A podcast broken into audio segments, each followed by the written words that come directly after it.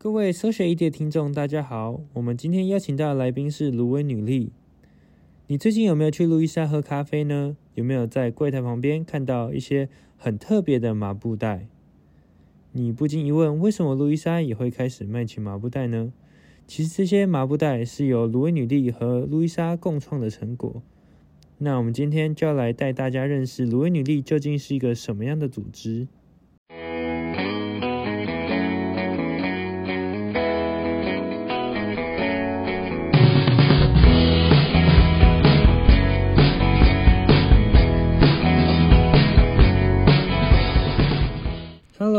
谢谢你接受我们的邀请，来到今天 Social AD 的节目。可以请你与我们分享一下芦苇女力当初成立的动机是什么吗？芦苇女力在三年前就跟路易莎合作，那时候我们是一个公益信托基金，主要是创办人他在二零一七年得了一个爱心奖，那把奖金呃十万美金，然后全数用作就是专款专用的信托基金。这个信托基金里面，我们主要执行了三个计划。第一个计划就是跟路易莎他们做废弃麻布袋的再生。第二个就是在那时候我们的据点在呃迪化街二段，老人家或者是儿少团体的社区活动。第三就是针对一些性团体、女性的媒体，就是像呃 Social AED 有特别理念的呃女力媒体，然后有跟他们做一些合作，然后做一些议题上面的发布。在三年前，我们刚成立这个。嗯，公益信托基金，呃，定位其实是梦想驱动的平台，就是跨界整合，然后呃，跟社会创新的一个呃驱动平台。因为在呃过去在社工领域的社会工作者，可能呃比较少就是跨界去交流。然后，但是创办人那时候他自己呃有在前几个工作，然后有经营过博物馆。对，然后也有跟艺术家或建筑师分别合作过，所以他觉得在这样呃不同领域，然后共同去完成一件事情，甚至是呃把议题再重新跟新一代再去做沟通的呃方向上面，他觉得是非常值得去尝试的。哦，原来你们是这样成立的。近期啊，听说芦葳女力也有一些组织的架构调整，可以与我们分享一下吗？去年成立了一个春芽公益创新发展协会。对，春芽就是希望就像春天枝芽一样，它其实充满生命力。很多就是其实你有缝隙，你才有光芒可以进来。芦苇女力并没有消失，它就变成是春芽公益下面的一个微型品牌。就是我们持续把呃当初芦苇女力的一个很重要的计划，就是跟路易莎的合作。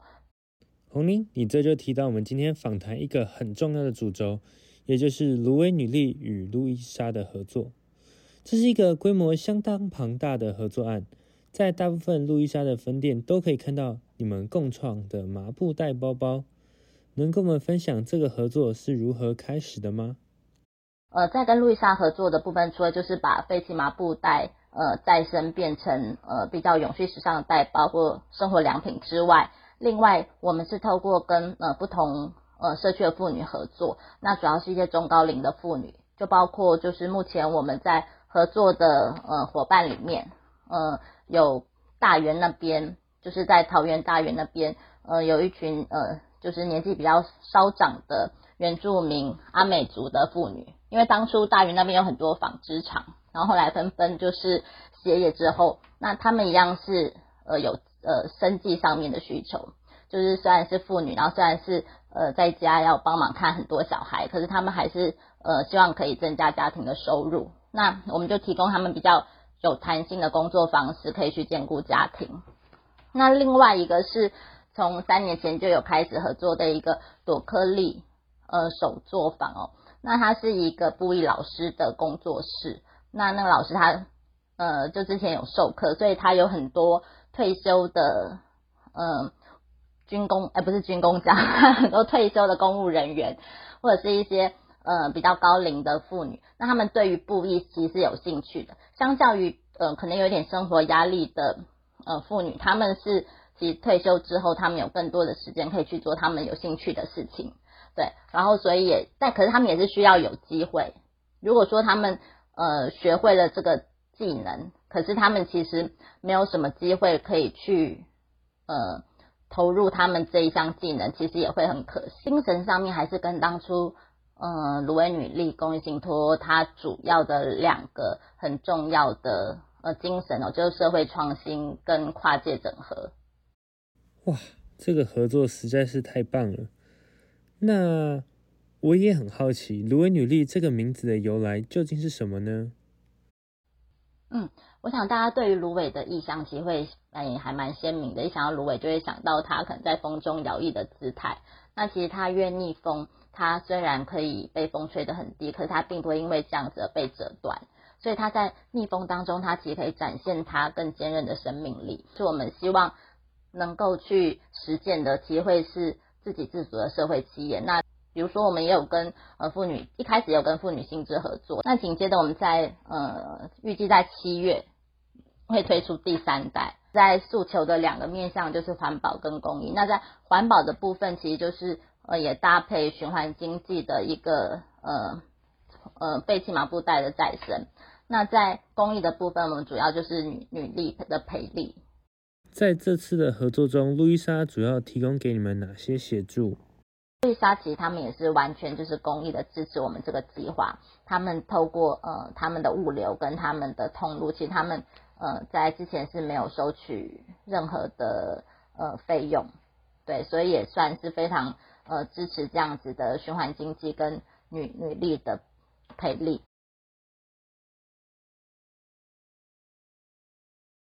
目前，呃，我们呃有四个合作团队。那像陈如刚刚跟大家呃有提到的一个是大员那边原住民。那呃大员那边其实月英姐算是很灵魂的人物，她本身是呃教会的长老，对。可是她呃像之前在疫情的时候，她先生可能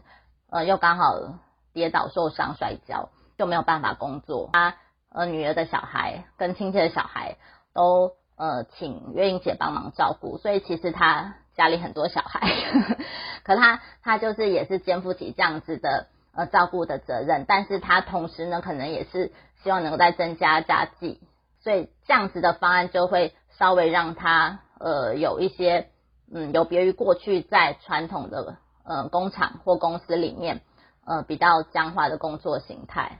另外就是朵克利，呃，手作工坊那边有呃退休的呃中呃高龄妇女。那另外是呃最早是有跟呃妇女薪资合合作，然后他们有新知工坊，目前也持续有在合作当中。那他们已经是一个很成熟的一个工坊的形式跟团队。那他们主要都是呃妇女二度就业，就收四十五岁以上的妇女。然后成为工坊里面的布艺老师这样子，或布艺的从业人员。那第四个，我们最近在呃磨合跟呃合作的是万华，万华那边就是有很多的社福团体，他们组成一个联盟，然后它里面可能很多是特殊境遇的呃妇女，那他们当地的联盟其实很努力，他们希望能够协助他们就业。那当然他们还有不同的议题，他们都会去呃去。共同去致力跟解决。那在就业的部分，他们就希望透过跟我们的合作，然后可以呃培力当地的妇女。这些合作都好有意义哦。另外啊，我有注意到那些麻布袋，每个都长得好精美。这我相信制作的人手一定超级好。这些妇女是本来就具有这些缝纫的技能，还是你们会另外安排课程来教导他们这些技能呢？目前合作的妇女，其实她们必须。就已经是有缝纫基础，嗯，像包括大员那边，嗯，那些呃一些特殊境遇的妇女，其实她们之前都有参加过在地的一些缝纫的培训课程，对，因为毕竟它还是一个呃需要销售的商品，所以其实你要真的从呃完全不会到会这个陪练过程，那中间可能你又觉得你没有兴趣，对，所以在我们目前合作的单位或对象，不管是个人或团体，他必须呃在基础能力上，在缝纫能力上，它是有一定的呃基础的能力。那再者是呃第二个阶段，第二个门槛就是他必须呃花一点时间，然后熟悉跟习惯麻布的材质，因为它毕竟跟一般的是棉啊，还是是其他丝啊一些可能你做衣服的材质其实是不一样的，它可能更粗糙粗犷，甚至我们跟其他很多呃比如说类似呃无印良品或者是很多坊间的一些麻布商品有点不一样的是，我们是用再生的麻布，我们是回收，呃，可能来自巴西，然后印尼还是各种不同地方，呃，它承载咖啡豆的麻布，那它这个材质它可能会更粗糙、更粗犷，所以在制作过程当中，妇女她们还是需要稍微去适应一下这个材质它的特殊性。哇，听到你们完成了这么多专案，我就更好奇背后究竟是什么样的团队在经营芦苇女力。我知道你们的组织现在有三个成员，分别是你、创办人康淑华以及 Lumo。能分享一下你们各自的经历以及在组织中扮演的角色吗？